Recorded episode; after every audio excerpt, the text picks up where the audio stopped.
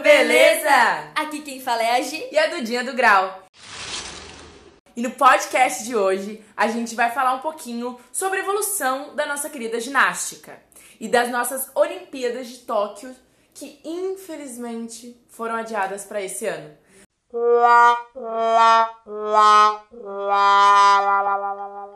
Mas, mesmo com a pandemia, o show tem que continuar, né, Gi? É verdade, Duda. E se você gosta de podcasts de qualidade, já nos segue, já curte nossos podcasts e, assim como todos os outros, esse aqui também vai lá para nossa plataforma no Spotify. Então, bora começar aí? Roda a vinheta!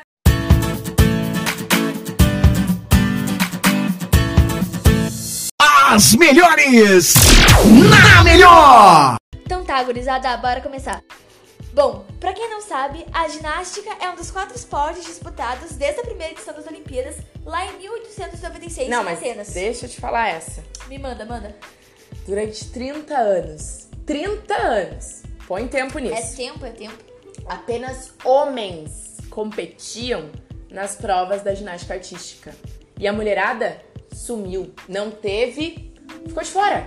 Mas em 1976 foi que eles perderam a moral. Sabe por quê?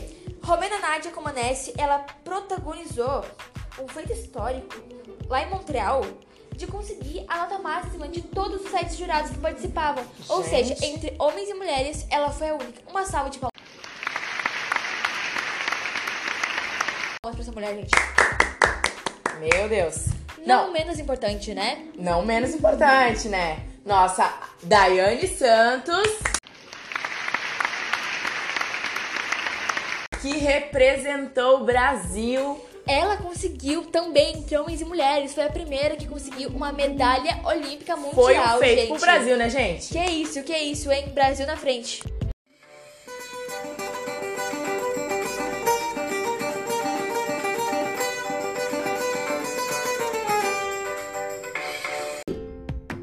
E a Super Daiane brilhou ao som de Brasileirinho nas quadras mundiais.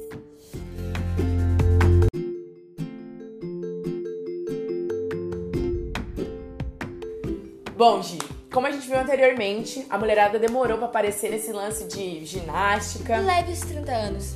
Um pouquinho, né? Um pouquinho, Trinta. aquela, aquela coisa que a gente Ah, super para com aguarda. isso. E aí, mas quando apareceu, a gente também, né? A gente tem que A mulherada, valorizar. a, a mulherada sabe o que faz. Ó, ó, anos de experiência. sente poder, sente poder. A Romena e a Daiane foram um, um fator muito forte pra alavancar o processo feminino, né, na ginástica. E hum, A gente teve algumas evoluções nos aparelhos, isso aí. né? Por exemplo, antes a gente sabe que era tudo meio misturado, mulher fazia argola, homem fazia trave. E como a gente sabe, a argola é masculino e trave é feminino, né? É, Como- e dividiu essa questão.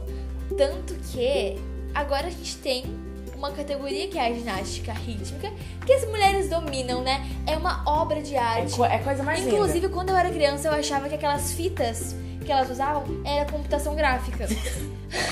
Mas assim, Lindo. sonho de criança, sonho de criança. É, é E muito lindo. é uma coisa fora do normal. E quem faz são quem? As mulheres.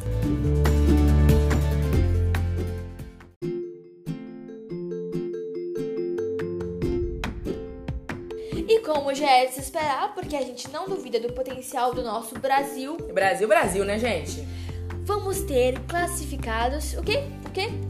A nossa equipe brasileira De ginástica. Pra mostrar o quê, Duda? Contei pra gente. Que o Brasil é muito mais do que futebol, samba e pagode, churrasquinho e dananá. é Então, muito mais assim, que isso, gente. A gente tem muito talento, muito talento espalhado aí pelo Brasil.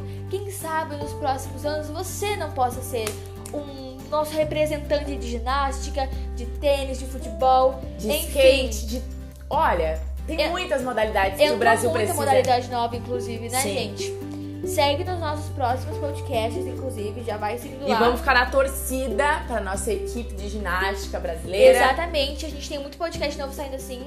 E a gente podia ficar aqui muito tempo tá mais. muito. Falando porque a ginástica tem muitos, muitas variedades, muito assunto, muito tema. Ela abrange muitos temas. É encantador, mas Ficamos por aqui, a galera. gente tem que ficar por aqui tentando aprender a coreografia da nossa música de abertura das Olimpíadas de Tóquio de 2020. E vamos que vamos, galera! Bora! Vamos que vamos!